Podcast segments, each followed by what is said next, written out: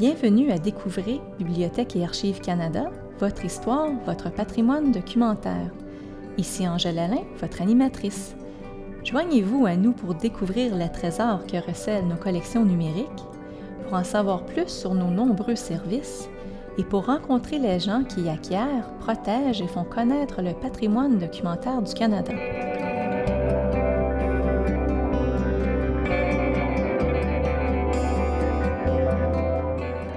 Rebelle, imposteur, tricoteur, séducteur. Ces qualificatifs ne sont généralement pas associés à des personnalités de l'histoire canadienne. L'exposition Volte-face de Bibliothèque et Archives Canada permet d'admirer de près certains des portraits des hommes et des femmes les plus réputés du Canada et démontre bien que ce ne sont pas tous des gens qui correspondent aux stéréotypes de personnes modérées et effacées auxquels les Canadiens sont souvent associés. Les personnages hors du commun présentés dans cette exposition proviennent de tous les horizons, de toutes les régions, des temps anciens comme de l'époque contemporaine. Certains sont célèbres, d'autres le deviendront. Nous nous entretenons aujourd'hui avec Carolyn Cook, conservatrice à Bibliothèque et Archives Canada. Carolyn est la conservatrice de l'exposition Volte-face. Elle nous parlera de certaines des personnalités qui figurent dans cette exposition, de leurs portraits et des documents qui s'y rattachent, et relèvera des anecdotes sur les personnalités de cette exposition, qu'il s'agisse de vols, d'exploitation, de scandales ou d'accomplissements glorieux. Bonjour Carolyn et merci de vous joindre à nous aujourd'hui. En quoi consiste au juste l'exposition Volte-face? D'abord, que signifie Volte-face? L'idée qui sous-tend l'exposition Volte-face est qu'il y a beaucoup plus à découvrir d'une personne que ce qu'il n'y paraît à première vue. L'objectif est donc de permettre aux gens d'en savoir davantage sur les histoires qui se cachent derrière ces individus. Il s'agit d'une exposition itinérante que nous venons de créer et qui est présentement en tournée. Elle réunit environ 100 portraits sur plus de 50 personnalités. Il s'agit vraiment d'une exposition ponctuée d'anecdotes. Notre but est donc de permettre aux visiteurs de voir ce qui se cache derrière la façade de ces personnalités et d'apprendre des faits moins connus ou des faits surprenants sur ces personnalités qui font en quelque sorte partie de l'histoire générale du Canada. Elle permet de faire découvrir différentes facettes de ces personnes. Les œuvres s'étendent sur environ quatre siècles, des premiers explorateurs comme Jacques Cartier et Samuel de Champlain, à des icônes contemporaines telles que David Suzuki et Johnny Mitchell. Volte-face explore donc les deux facettes de ces personnalités. Les deux facettes et les multiples facettes également. Je pense que les opinions et les perceptions des gens changent avec le temps et dans les collectivités selon la personne qui regarde le portrait. Comment avez-vous trouvé le concept de cette exposition?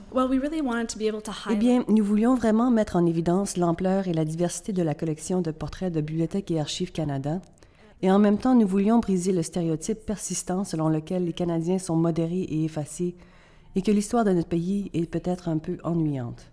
Nous voulions aussi montrer que les expositions de portraits ne font pas que rendre hommage aux héros. Nous voulions vraiment mettre en évidence des personnalités qui suscitent différentes opinions et perceptions, et même des opinions divergentes, afin de permettre aux visiteurs d'avoir une conversation sur ces personnages et peut-être de remettre en question leur point de vue sur ceux-ci. D'accord. Alors, comment cette exposition, accessible en galerie et en ligne, s'inscrit-elle dans la démarche de modernisation de Bibliothèque et Archives Canada en vue de rejoindre davantage de Canadiens? Bien. Dans le cadre de cette exposition itinérante, nous essayons de présenter des pièces de collection étonnantes de l'histoire canadienne aux collectivités de l'ensemble du pays et de les mettre à la disposition des gens là où ils vivent. Plutôt que d'inviter les gens à venir nous visiter. Ici à Ottawa, c'est exact. De plus, du fait que cette exposition est accessible en ligne, il suffit d'ouvrir son ordinateur pour avoir accès aux portraits que nous présentons sur notre site Web. Et cette collection sera-t-elle toujours accessible en ligne? Elle le sera pour la durée de l'exposition, soit pendant quelques temps encore. J'encourage donc tout le monde à aller voir ces œuvres étonnantes.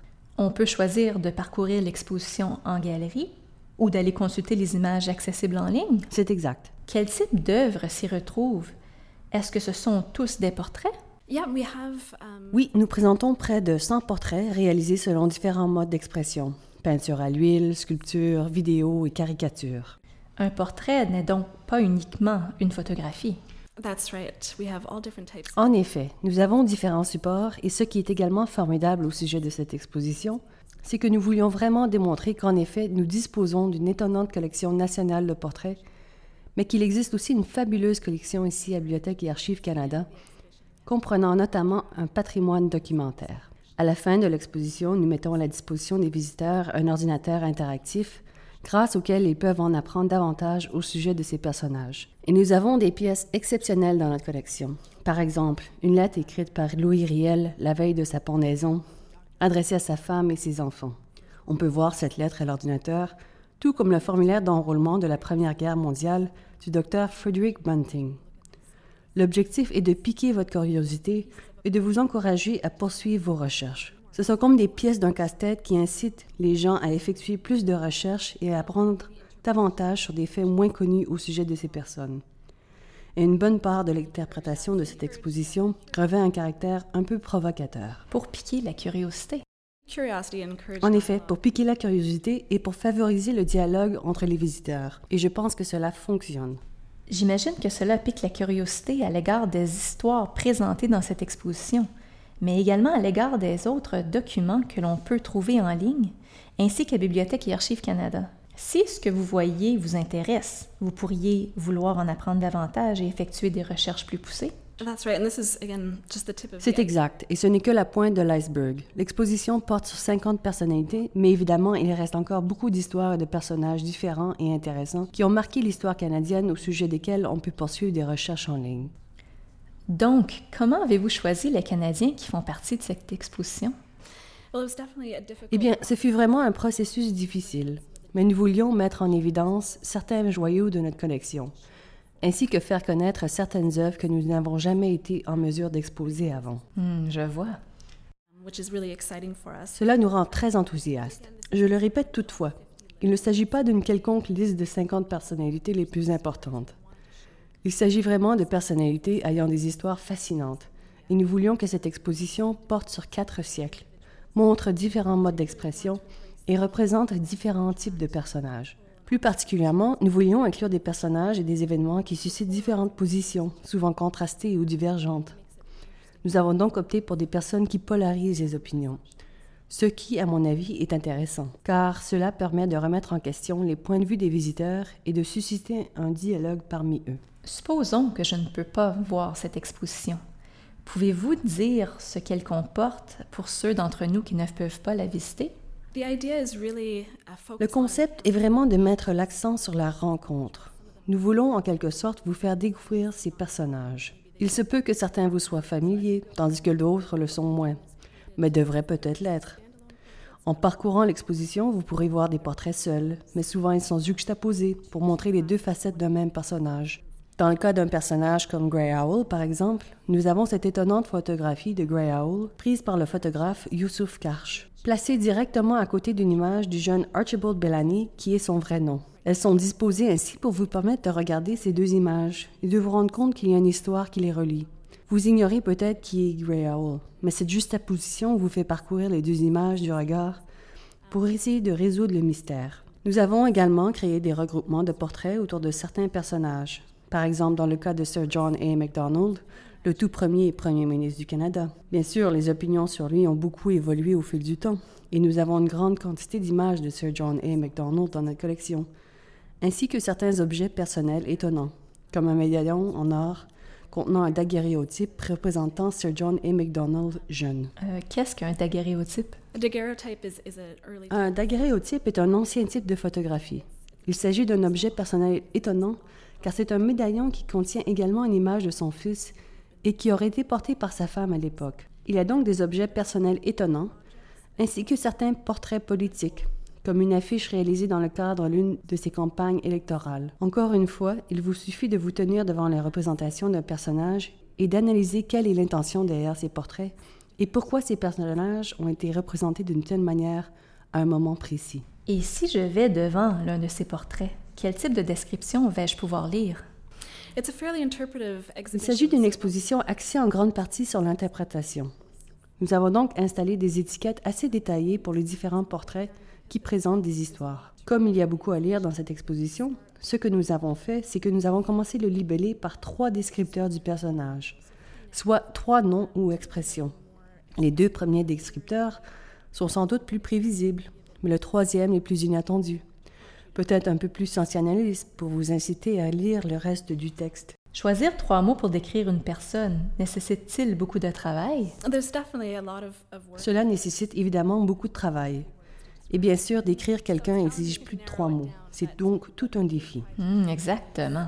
De résumer, mais ce que nous avons essayé de faire, c'est de commencer par les aspects connus. Par exemple, pour un personnage comme Sir John A. MacDonald, nous avons commencé par premier premier ministre ou premier ministre. Puis, comme troisième descripteur, ce que nous avions, c'est bon vivant parce qu'il aimait assez consommer de l'alcool. Bien sûr, il s'agit d'une façon amusante et légère de décrire un premier ministre du Canada, qui est manifestement un sujet sérieux. Encore une fois, c'était dans le but de permettre aux visiteurs de s'identifier à ces personnages. Ce sont tous des êtres humains. Ce sont tous des êtres humains, exactement. Et je pense que c'est ça qui est très intéressant. Même pour quelqu'un comme le gardien de but de hockey Jacques Plante, qui, comme nous le savons, est un sportif, le troisième descripteur que nous avons, c'est tricoteur, parce qu'il aimait tricoter. Sa mère lui a appris à tricoter lorsqu'il était jeune. Vraiment? Oui. Et c'est de cette façon qu'il se calmait avant les matchs. C'est donc très intéressant. Il portait toujours une tuque. C'était en quelque sorte son signe distinctif et c'est une tuque qu'il avait lui-même tricotée. C'est étonnant. Oui. J'ai vu que vous aviez choisi une photographie de Kim Campbell pour présenter l'exposition. Comment avez-vous pris cette décision? Eh bien, nous avons choisi le portrait de Kim Campbell comme image signature de notre exposition parce qu'il s'agit d'un portrait bien connu. C'est une photographie prise par Barbara Woodley en 1990. Une image en noir et blanc de Kim Campbell, qui était alors ministre de la Justice. Elle a posé en robe bustier, les épaules dénudées, tenant devant elle sa toge de conseillère de la reine sur un cintre. Cette image est probablement une des plus célèbres images d'un politicien canadien, ce qui, à mon avis, est un peu difficile à comprendre aujourd'hui. De nombreuses personnes ont jugé ce portrait aux épaules dénudées inapproprié. On a même qualifié Kim Campbell de Madonna du Canada, ce qui, compte tenu du contexte du début des années 1990 et de ce que faisait Madonna à l'époque par rapport à notre perception de Kim Campbell, est assez différent et contrastant. Il est très intéressant de voir la façon dont le portrait a été pris. L'artiste Barbara Woodley est en pleine création de recueils de photographies de femmes canadiennes inspirantes et elle est allée photographier Kim Campbell. Elle avait l'intention de la poser devant son violoncelle parce qu'elle était également une violoncelliste accomplie. Mais Kim Campbell s'était déjà fait prendre en photo dans cette posture. Elle a donc suggéré de porter sa toge. Mais Barbara Woodley avait déjà photographié la juge de la Cour suprême Beverly McLaughlin portant ses robes noires. Elles ont donc convenu ensemble d'essayer une pose où elle tient la toge devant elle sur un cintre alors qu'elle portait une robe bustier.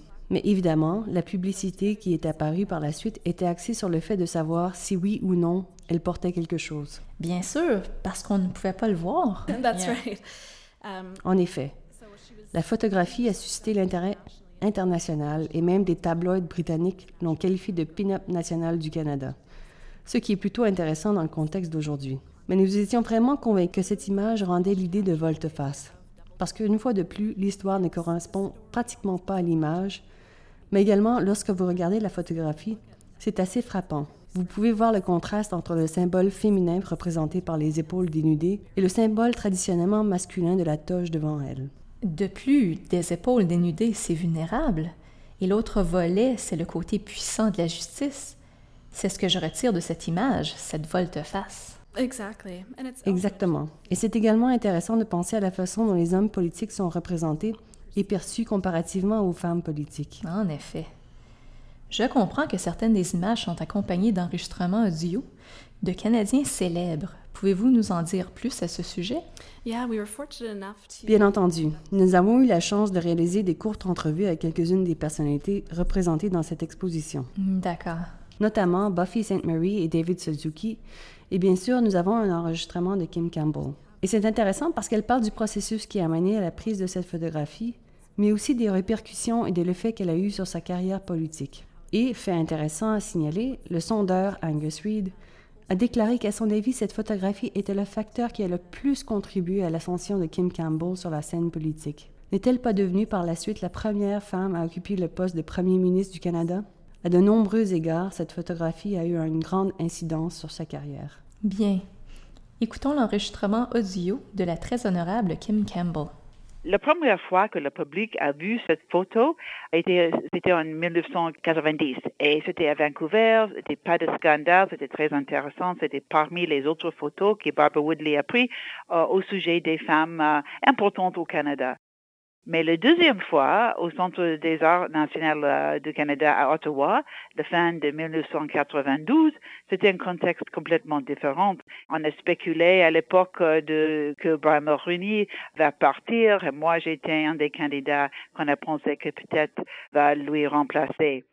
Donc ça a été un grand scandale. Et, mais je pense que l'image était puissante, puissante parce qu'elle a combiné le, les épaules, doux, rondé, peut-être un peu vulnérable d'une femme, avec les vêtements, la robe d'un conseiller de la reine, qui représente une profession très masculine, puissante. Et moi, j'étais la première femme d'être ministre de la Justice et je pense que c'était la combinaison de la féminité et la masculinité de la profession qui a frappé les personnes et qui est la public et qui a fait un grand impact euh, de cette photo. Et moi, je serais très contente de le faire encore, même je suis plus plus euh, plus âgée, mais je pense que c'était bon de, de travailler avec un artiste, de trouver un moyen de montrer, elle, voulait montrer la robe, mais sans me porter parce qu'elle a pris déjà une photo de la justice, Beverly McLaughlin, euh, portant sa robe de, de justice, et euh, de, de, travailler avec un artiste pour trouver une image par hasard qui était néanmoins frappante et euh, qui a duré. Et ça a été un grand plaisir pour moi et j'espère que ça va devenir une des images euh, bien connues au Canada dans l'histoire de notre photographie. Il est intéressant d'écouter la réaction de Kim Campbell à l'égard de la perception de ce portrait. Bien sûr, l'artiste Barbara Woodley a réagi elle aussi à la façon dont le public a perçu la photographie. Je pense qu'elle a été très étonnée que le public réagisse de cette façon à l'égard de la photographie de Kim Campbell. Elle est allée jusqu'à dire qu'elle pense que le public qui a vu cette image n'a pas compris nécessairement les symboles artistiques utilisés dans cette image. On retrouve également une photographie de l'ancien premier ministre Jean Chrétien. Qu'en est-il de cette photographie? Quelle est l'histoire derrière elle? Bien. Il est intéressant de comparer les portraits de Kim Campbell et de Jean Chrétien parce qu'à certains égards, ils sont à l'opposé du portrait officiel classique du politicien. Ce qui est intéressant avec le portrait de Jean Chrétien, c'est qu'il a été un participant actif dans la création de cette photographie. Elle fait partie d'une série de clichés prises par le photographe Andrew Danson, s'intitulant Unofficial Portraits. Dans le cadre de ce projet, il a photographié plus de 60 politiciens dans leur bureau sur la colline du Parlement. Il s'agit vraiment d'un travail de collaboration avec ces sujets. Ce qu'il faisait, c'est qu'il se présentait sur les lieux et installait le bureau. Il pouvait déplacer certains meubles, des œuvres d'art ou des objets dans le bureau pour créer un décor. Puis il laissait le politicien, comme dans le cas de Jean Chrétien, seul dans le bureau avec le déclencheur prêt à être activé. Il lui appartenait alors de prendre différents portraits de lui-même. Il avait reçu l'instruction de prendre tout le temps nécessaire pour finir avec une dizaine de photographies. Ce qui est intéressant avec le portrait de Jean Chrétien, c'est le déroulement du processus, pas uniquement le résultat final. Apparemment, Jean Chrétien avait compris que l'image avait besoin de comporter des éléments sérieux et peut-être un peu plus légers. Il s'est donc employé pour ses différents portraits à se déplacer dans la pièce et à faire preuve de créativité. Apparemment, au bout de quatre ou cinq photographies, il est sorti du bureau et a dit à l'artiste Andrew Danson qu'il ne savait vraiment pas quoi faire d'autre. Il lui a alors répondu qu'il n'avait qu'à retourner dans son bureau et y réfléchir. J'imagine Jean Chrétien faisant du yoga dans son bureau pour une raison ou une autre. Ce serait toute une pause. Mais il est intéressant de savoir qu'Andrew Danson n'avait aucune idée de ce qu'il trouverait avant de développer le film pour obtenir la planche contact. Il semble que Jean Chrétien s'est montré très créatif. Il s'est mis par terre et s'est agenouillé devant sa peau d'ours. Il y avait apparemment une sculpture inuite dans son bureau qu'il fixait directement dans une autre prise. Il a mis ses lunettes et a fait semblant de lire un livre. Et ce qui est intéressant, c'est qu'il a choisi la dernière pose qu'il a prise dans la série. Sur cette photo, il est assis sur une chaise en avant-plan de l'image. On retrouve en arrière-plan la peau d'ours polaire sur le sol et la sculpture inuite sur le côté. Il regarde directement l'objectif dans une attitude sérieuse en faisant le salut scout. C'est une photo à la fois humoristique et sérieuse. Et pour l'anecdote, ce qui est intéressant, c'est qu'en faisant mes recherches, j'ai appris que Jean Chrétien a déjà été exclu des scouts. Il s'agit donc d'une pose ironique, d'autant plus qu'il fait le salut scout. Et vous savez, il a connu une longue carrière dans la politique canadienne, mais il était reconnu comme le petit gars bagarreur de Shawinigan. Nous le connaissons comme le premier ministre qui a agrippé la gorge d'un manifestant lors d'un événement. On peut peut-être imaginer pourquoi il était exclu des scouts. Il était reconnu pour son côté bagarreur. Est-ce l'élément de la volte-face dans ce cas? Oui, c'est en quelque sorte l'idée de la volte-face. Dans ce cas aussi, le portrait vous interpelle lorsque vous passez devant. Il y a cette volte-face, mais en même temps, il y a l'idée d'un politicien qui est également un bagarreur. Un autre personnage bien connu de la politique canadienne, représenté dans cette exposition, est Roméo Dallaire. Pourriez-vous nous dire comment il s'insère dans cette exposition? Um, bien sûr. Je pense que cette image en particulier est très frappante. C'est un grand dessin à la mine de plomb de Roméo Dallaire, réalisé par Elaine Goebel. Bibliothèque et Archives Canada en a fait l'acquisition récemment. C'est une image très frappante parce qu'il s'agit d'un portrait en gros plan, dans lequel on ne voit que son visage de côté, avec le regard fixant un point, comme s'il était perdu dans ses pensées. Je pense que bien des gens, lorsqu'ils se retrouvent devant son dessin, ne le reconnaissent peut-être pas, mais ont une réaction émotionnelle devant cette image parce qu'elle est très solennelle. On se rappelle que Roméo Dallaire, en 1994, a pris les commandes d'une mission de maintien de la paix des Nations Unies en pleine guerre civile au Rwanda, sans disposer des moyens adéquats pour intervenir. Le général Dallaire n'a pas été en mesure d'empêcher le massacre de 800 000 personnes en 100 jours. Bien entendu, il a fini par convaincre les autorités des Nations Unies à prendre des mesures mais ce fut trop peu, trop tard. Je pense que l'on peut voir ses pensées obsédantes dans ses yeux, et c'est très bien illustré dans ce portrait. Et je suppose que si on connaît l'histoire, on peut deviner quelles sont ses pensées, et si on ne la connaît pas, on peut le savoir. Exactement. Et ce qui est très intéressant au sujet de cette œuvre, c'est qu'elle a été réalisée dans le cadre d'une émission intitulée Star Portraits, dans laquelle on confiait à trois artistes établis la tâche de réaliser un portrait d'une célébrité. On leur accordait environ deux semaines pour créer ces portraits et à la fin, la célébrité avait la possibilité de les voir, de faire part de ses réactions et d'en choisir un pour sa propre collection. Roméo Dallaire a une réaction très intéressante par rapport à ce portrait en particulier. Même s'il aimait l'œuvre d'art elle-même, il trouvait trop difficile de la regarder parce qu'elle montre vraiment sa peine et ses remords. Quels sont les trois mots associés à ce portrait? Um, les trois mots que nous avons choisis pour Roméo Dallaire sont soldat, humanitaire, bien entendu parce qu'il a été nommé au Sénat en 2005 et qu'il est devenu un fervent défenseur des victimes de génocide. Et le troisième est témoin. Je pense que cela accompagne vraiment bien ce portrait, car on peut voir les souvenirs qui se bousculent dans son esprit d'avoir vécu un traumatisme aussi dévastateur. Comme dans le cas de Kim Campbell, le portrait de Roméo Dallaire est accompagné d'un enregistrement audio. De quoi parle-t-il? Um, on a demandé à Roméo Dallaire de réagir à son portrait d'expliquer ce qu'il ressent. Parce que je pense que de nombreux visiteurs, en voyant le portrait, ont une réaction émotionnelle. Nous voulions donc savoir ce qu'il en a pensé et nous a vraiment parlé du traumatisme d'avoir été témoin de cette tragédie meurtrière et, finalement, de son sentiment d'échec de n'avoir pas pu l'empêcher. Il est tout de même surprenant et je dirais même un choc de voir à quel point que l'artiste a pu déceler au sein de mon âme par l'entremise de cette analyse de mon visage et de mes yeux. L'énorme souffrance qui existe toujours, due au fait qu'avoir été témoin à cette destruction massive de millions d'êtres humains au Rwanda, que dans ces moments les plus critiques, la communauté internationale n'a non seulement abandonné sa force unionisienne sur le terrain, mais encore pire, les promesses aux Rwandais de leur amener une atmosphère de sécurité. L'âme est pleinement présentée comme meurtrie, et encore en Afrique, avec les esprits qui promènent toujours les mille collines du Rwanda. Vous essayez de raconter des histoires de plusieurs façons différentes dans cette exposition. Pouvez-vous nous expliquer quelle technique que vous avez utilisée pour y arriver? Certainement. Je pense qu'un très bon exemple est que nous avons créé des regroupements autour de certaines personnalités, ce qui signifie que nous avons plusieurs portraits d'une même personnalité réalisés au fil du temps et pour différentes raisons également. Ce qui, à mon avis, contribue à raconter une partie de l'histoire visuellement lorsqu'on les regarde. Prenons par exemple notre regroupement de portraits des quintuplés d'Ion.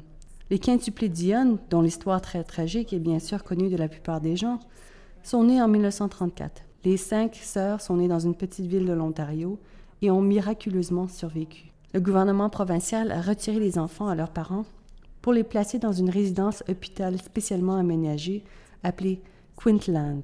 C'est devenu essentiellement la plus grande attraction touristique du Canada. Pendant neuf ans, plus de 3 millions de personnes ont visité Quintland pour admirer ces adorables petites filles dans leur tenue conforme à un code de couleur. Parce qu'elles étaient cinq. Cinq, c'est exact. Et chacune portait des tenues correspondant à sa couleur, et elle jouait en faisant semblant de ne pas être consciente de la présence des visiteurs, même si elle vivait essentiellement derrière un écran de verre. Mais en 1999, le gouvernement de l'Ontario a accordé une compensation financière de 4 millions de dollars aux trois sœurs survivantes pour les neuf années d'exploitation. Il s'agit donc d'une histoire très tragique qui est assez bien connue des livres et des films ont d'ailleurs été produits sur le quintuplet. Il était donc important de traiter cette histoire d'une façon très respectueuse en raison de son caractère tragique. Mais d'abord, pourquoi avez-vous choisi cette histoire? Ici encore, je pense que l'idée n'est pas uniquement de glorifier des héros et des événements. Notre histoire est marquée par différents types d'événements, je pense qu'il est important de se souvenir de certaines des plus tragiques histoires et des histoires d'exploitation. Donc, pour les quintuplés d'Ion, nous avons recoupé un certain nombre d'œuvres ensemble. Nous avons une photographie d'elles lorsqu'elles étaient bébés avec l'un de leurs médecins. Nous avons également une publicité d'assez grand format, car leur image a été utilisée pour annoncer différents produits. On peut donc voir qu'on les exploitait alors qu'elles n'étaient que des jeunes enfants. Et nous avons également une peinture à l'huile réalisée par Andrew Loomis en 1950. Il était en quelque sorte le peintre officiel des quintuplés et ses œuvres ont servi de base à la confection d'un calendrier qui aurait été vendu. Et l'œuvre que nous avons est une des peintures qui a été reproduite dans le calendrier. Elle s'intitule Out for Fun. On peut y voir les cinq filles adolescentes autour d'un feu de camp en train de faire griller des hot dogs, de jouer de la guitare et de chanter. Elle représente une vision très idéalisée d'un moment joyeux qui est en contraste absolu cela n'aurait jamais été possible. C'est un contraste absolu avec ce qui était leur vie. Il n'y a pas de feu de camp dans une cage en verre. C'est exact. Et ce que nous avons fait, c'est que nous avons juxtaposé ces images d'exploitation avec un portrait plus contemporain réalisé par Brian Adams. Il s'agit d'une photographie prise en 1999 qui fait partie d'un livre qu'il a publié. Ce portrait montre les trois sœurs survivantes. Il s'agit d'une image assez austère. Elles portent des vêtements noirs et gris et sont assises sur les marches d'un escalier blanc on peut voir qu'elles sont assises très près les unes des autres, comme pour montrer leur solidarité, qu'être ensemble, les trois, est leur seule voie pour survivre et traverser la vie. Cette photographie a été prise l'année qui a suivi l'obtention de la compensation du gouvernement de l'Ontario. En effet, il s'agit d'une histoire tragique de l'histoire canadienne, dont il faut se souvenir. La plupart d'entre nous connaissent la carrière musicale de Johnny Mitchell, mais qu'ignorons-nous à son sujet? Quelle est sa volte-face? Eh bien, je pense que la plupart d'entre nous la connaissent en tant que chanteuse folk. Mais en fait, elle se considère avant tout comme une artiste. Elle a étudié les beaux-arts, bien qu'elle ait quitté l'école des beaux-arts pour poursuivre sa carrière musicale. Elle a mené une carrière de peintre tout au long de sa vie. En fait, le portrait que nous avons est une autre photographie réalisée par Barbara Woodley. Johnny Mitchell est posée, assise par terre devant l'une de ses peintures. On peut donc voir qu'elle a choisi de se représenter elle-même davantage comme artiste visuelle que comme musicienne. Mais bien sûr, elle a une carrière remarquable et elle a connu la célébrité grâce à ses chansons comme Big Yellow Taxi, Woodstock ou Both Sides Now, qui ont fait sa renommée. Mais ce qui est intéressant de savoir au sujet de Joni Mitchell, c'est qu'à l'âge de 9 ans, elle a contracté la poliomyélite, ce qui a affecté de façon permanente la force dans son bras gauche. Et c'est ce qui a fait que oui, c'est avec ce bras qu'elle aurait tenu. C'est justement ce à quoi je pensais. Ce qui est difficile si vous n'avez pas suffisamment de force dans cette main. Et c'est donc la raison pour laquelle elle a compensé et créé ses propres positions d'accord ou qu'elle a positionné ses doigts sur la plaque de touche comme elle le fait. Elle a donc développé un style très unique, mais cela a également eu une incidence sur ses rythmes, qui penchent davantage vers les rythmes de jazz que vers le folk et le rock léger, comme nous aurions tendance à le croire. Et cela a eu une incidence sur sa carrière. Elle a enregistré des albums jazz et elle a même collaboré avec le grand musicien jazz Charles Mingus. J'ai lu une entrevue très intéressante avec Johnny Mitchell dans laquelle elle racontait qu'elle a eu une occasion une fois de rencontrer l'artiste américaine Georgia O'Keeffe, qui est également une inspiration pour elle. Georgia O'Keeffe lui aurait dit Tu sais, tu auras à prendre une décision à savoir si tu veux être un artiste ou si tu veux être une musicienne. parce que tu ne pourras pas vraiment être les deux. Et elle a répondu, oh non, je veux être les deux. Et c'est ce qu'elle a fait. C'est vraiment incroyable. Une fois le montage de l'exposition fait, qui ressort? Quel personnage, à votre avis, est le plus intéressant ou le plus surprenant? Eh bien, l'une de mes histoires préférées, parce qu'elle couvre vraiment toute la gamme des histoires, qu'elles soient inspirantes, provocantes, tragiques ou légères, est une histoire légère, que j'aime beaucoup et qui semble toucher les visiteurs également. Elle concerne Gilles Villeneuve. Comme nous le savons, cette année marque le 30e anniversaire de sa mort tragique dans un accident de voiture, alors qu'il participait à un tour de qualification du Grand Prix de Belgique. Lorsque Gilles Villeneuve a commencé sa carrière de coureur automobile, il était un jeune mécanicien ayant du mal à joindre les deux bouts et qui ne pouvait pas se payer beaucoup des outils dont il avait besoin pour réparer les voitures. Il semble donc qu'il empruntait ou volait des outils au magasin Canadian Tire. Mais je pense qu'il s'est toujours senti coupable et qu'il a toujours voulu rembourser sa dette. Aussi, après que sa carrière a pris son envol et qu'il a emporté six courses du Grand Prix, il a remboursé sa dette en remettant un chèque de 9000 dollars au magasin. Et ses gérants ont pris des dispositions pour qu'un écrivain anonyme écrive une chronique utilisant le nom de Villeneuve afin que le magasin Canadian Tire puisse tirer profit de cette publicité. Je me demande ce que la personne qui a reçu le chèque a dû penser. Un don? Hmm, pas exactement. C'est là une façon de faire vraiment canadienne. Très poli. Très poli, en effet. Je trouve donc qu'il s'agit d'une histoire très intéressante et l'image que nous avons choisie est une photographie d'Arlen de la Plante prise en 1979. Il s'agit d'un gros plan de Gilles Veneuve qui attend dans son véhicule à la ligne de départ d'une course. on peut voir la détermination dans ses yeux. Mais ce qui était fort intéressant, c'est qu'il a toujours été commandité par la compagnie Marlboro, un fabricant de cigarettes, et la brasserie Labatt. On voit donc toujours ses logos bien en vue sur son casque. Mais ironiquement, j'ai lu que Gilles Veneuve n'a jamais fumé et n'a jamais consommé d'alcool. Il était toutefois un panneau ambulant pour ses entreprises. Alors, comment un coureur automobile trouve-t-il sa place dans cette exposition? Quelle est la volte-face dans ce cas-ci?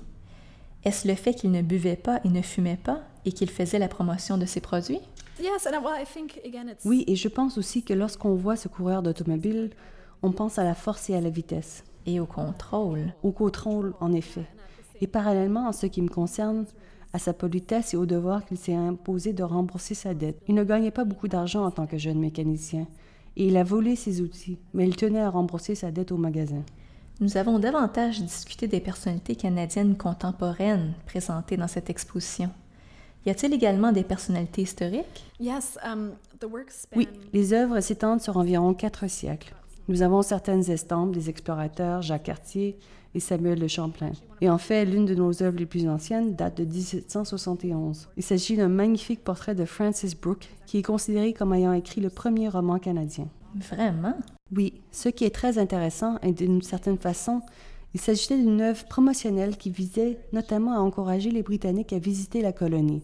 Peut-être n'étions-nous pas si sous-développés après tout.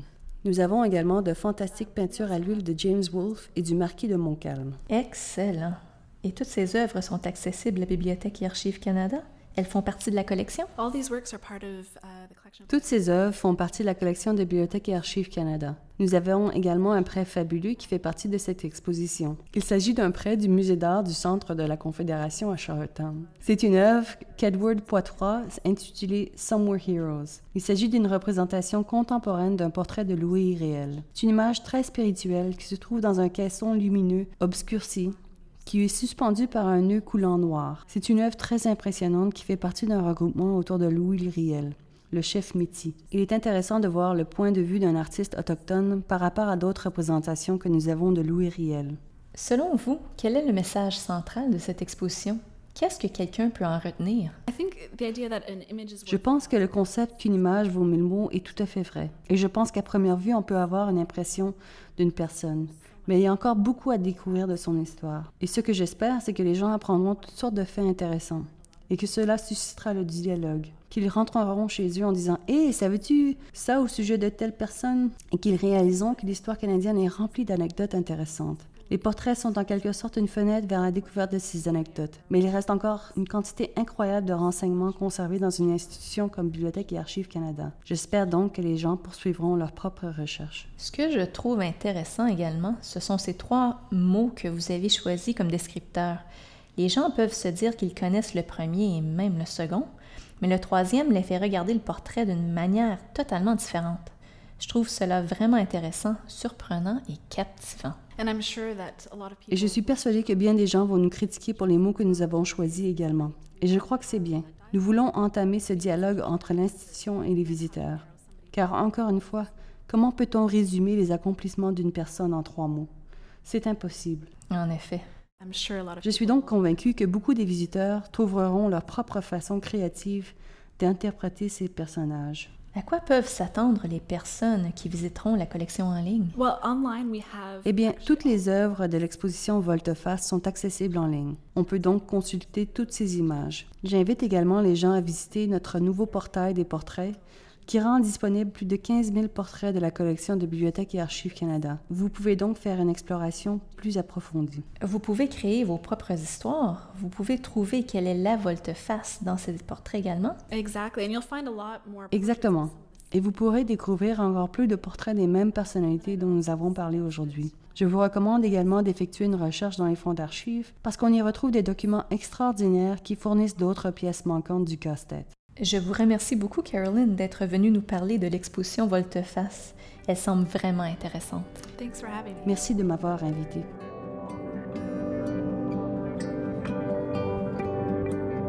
Si vous désirez visiter l'exposition Volteface de Bibliothèque et Archives Canada, vous pourrez le faire du 22 septembre 2012 au 24 février 2013 à la galerie McMichael à Kleinburg en Ontario.